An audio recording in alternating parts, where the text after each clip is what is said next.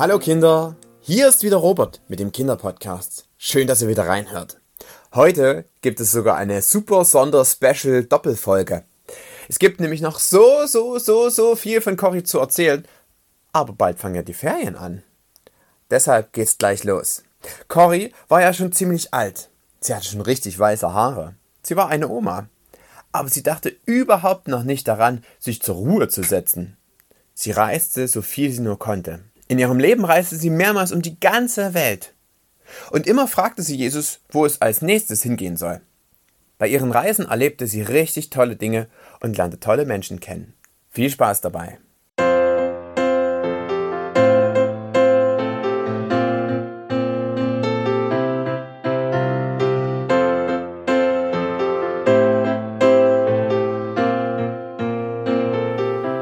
Endlich war der schlimme Krieg vorbei. So vieles war kaputt. Viele Häuser, viele Städte, viele Länder.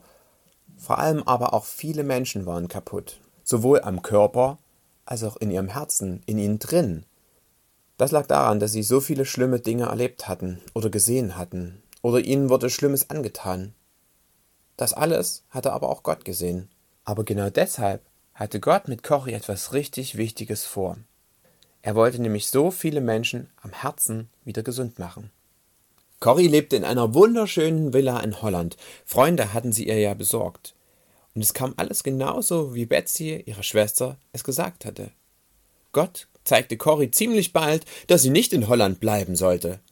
Als erstes schickte er sie weit weg in die USA. Sie erzählte den Leuten dort, was sie alles erlebt hatte. Geld oder ein schönes Haus, das kann man alles verlieren. Aber wenn man Jesus immer bei sich hat, dann geht der nie verloren. Er bleibt bei einem, auch in den allerschlimmsten Zeiten. Das hatte Coria definitiv erlebt. Dann ging ihre Reise weiter. Sie kam in eine ganz strenge Mädchenschule in der Stadt Havanna. Das liegt auf der Insel Kuba. An einem Abend, da durfte Cory zu den Mädchen reden.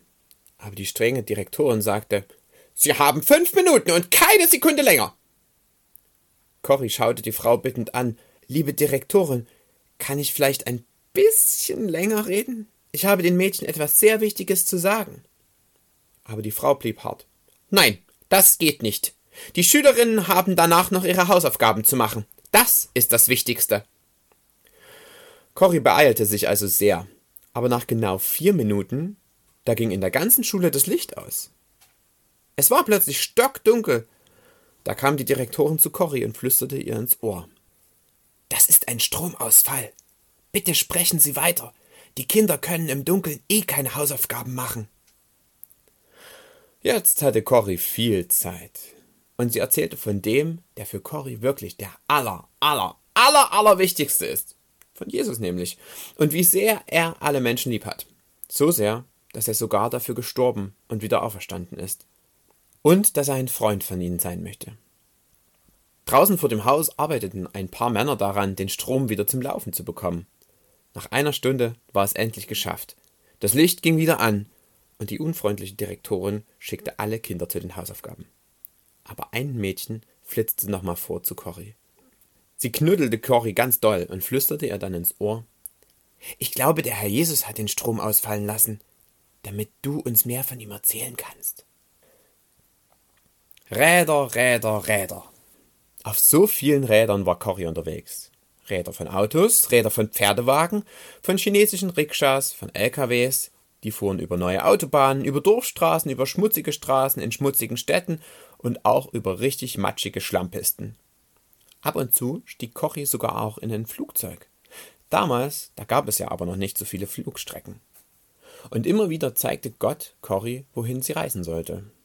Überall sollte sie von Jesus erzählen, Einmal, da betrat Cory ein Reisebüro in Taiwan, das liegt in Asien. Auf Englisch bestellte sie ihr nächstes Flugticket. Es sollte zuerst nach Hongkong, auch in Asien gehen, dann weiter nach Sydney in Australien, dann weiter nach Kapstadt in Afrika, dann nach Tel Aviv in Israel und dann wieder nach Hause, also nach Amsterdam in Holland. Die Frau schaute Cory erstaunt an. Vielleicht dachte sie, dass diese alte Dame, also Cory, ihre Enkel besuchen möchte Anscheinend leben die ja weit verstreut auf der ganzen Welt. Und dann fragte die Frau ganz freundlich, und wie heißt das Ziel Ihrer Reise? Genauso freundlich und ruhig antwortete Cory, na der Himmel. Die Frau schaute verwirrt. Können Sie mir das bitte buchstabieren, damit ich es auf der Karte finde?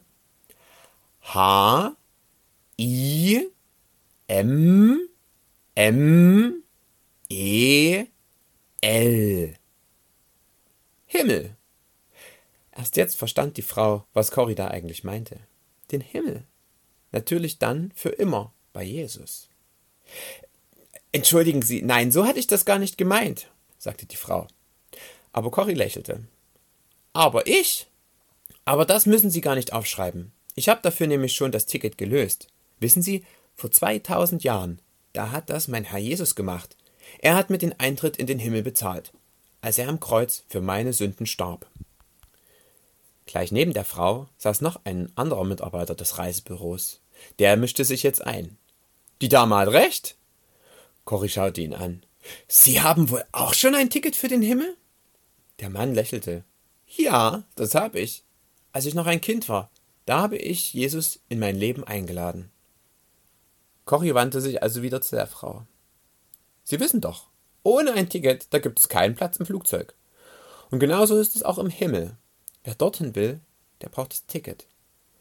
Wissen Sie was? Ihr Kollege da, der weiß, wie Sie da hinkommen. Der wird Ihnen auch helfen.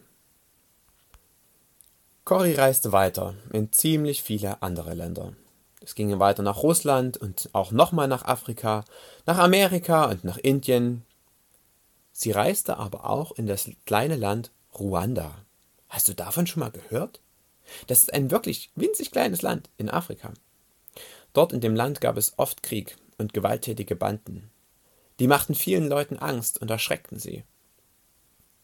Viele von den Bandenleuten waren im Gefängnis. Und sogar dorthin, in so ein Gefängnis, schickte Jesus Cory. Cory wusste ja, in einem Gefängnis ist es nie gemütlich. Aber als sie vor dem großen Tor dieses Gefängnisses stand, da merkte sie schon, dieser Ort ist wirklich, wirklich, wirklich schlimm. Das Gefängnis war ziemlich groß und es gab eine riesengroße Mauer drumherum. Drin waren furchtbar viele Menschen. Der Platz in dem Gefängnis reichte aber nicht einmal für all diese Menschen. Nicht jeder hatte ein Bett oder wenigstens einen Strohsack, um darauf zu schlafen. Manche mussten draußen einfach unter dem freien Himmel schlafen. Und es war furchtbar dreckig und laut. Die Tage vor Corys Besuch hatte es ohne Ende geregnet. Das ganze Gefängnis war eine riesengroße einzige Schlammpfütze. Das Tor öffnete sich. Cory wurde hineingelassen, und da merkte sie schon, viele Männer schauten sie an. Die Männer waren aber nicht freundlich. Sie schauten richtig böse und zornig. Sie freuten sich gar nicht über Corys Besuch. Noch dort am Tor betete Cory deshalb. Ach Jesus, warum hast du mich hierher geschickt? Hier ist es einfach nur furchtbar. Was hast du denn vor? Jesus, ich brauche dich gerade so sehr. Ich kann hier nichts alleine machen. Bitte schenk mir ein ganzes großes Meer von deiner Liebe für diese armen Männer. Amen. Cory durfte in dem Gefängnis vor allen Männern reden. Sie begann, und sie erzählte natürlich von Jesus, dass er jeden Menschen unendlich doll lieb hat und nie im Stich lassen wird, sei es auch noch so schlimm, was passiert. Viele dieser Männer schauten aber immer noch böse und zornig, und sie waren voller Wut. Aber Cory erzählte weiter. Liebe Männer, vor einigen Jahren war ich selbst in einem noch viel schlimmeren Gefängnis als ihr. Das war damals in Deutschland. Es war dort so schlimm. Meine liebe Schwester und auch 95.000 andere Frauen, die starben dort in diesem Gefängnis. Es fühlte sich an wie die Hölle auf Erden. Aber genau in dieser Hölle habe ich gelernt, dass mein Herr Jesus immer, immer, absolut immer bei mir ist. Cory erzählte noch vieles mehr davon, was sie in Ravensbrück erlebte. Aber sie merkte, irgendetwas veränderte sich bei den Männern, die ihr zuhörten. Cory hatte auch gar keine Angst mehr vor den Männern. Im Gegenteil. Sie freute sich, und sie war nicht die Einzige, die sich freute. Auch die ganzen Männer begannen sich zu freuen. Die bösen, zornigen Gesichter wurden plötzlich liebevoll, friedlich und ruhig. Am Ende der Predigt sagte Cory noch, Mein Herr Jesus möchte so gern bei euch sein und bei euch bleiben. Er möchte in euren Herzen wohnen. Und Jesus sagte einmal, ich stehe vor der Tür und klopfe an. Wer von euch möchte Jesus reinlassen? Auf diese Frage hin rissen plötzlich alle Männer ihre Arme hoch, sowohl die Gefangenen als auch die Wärter.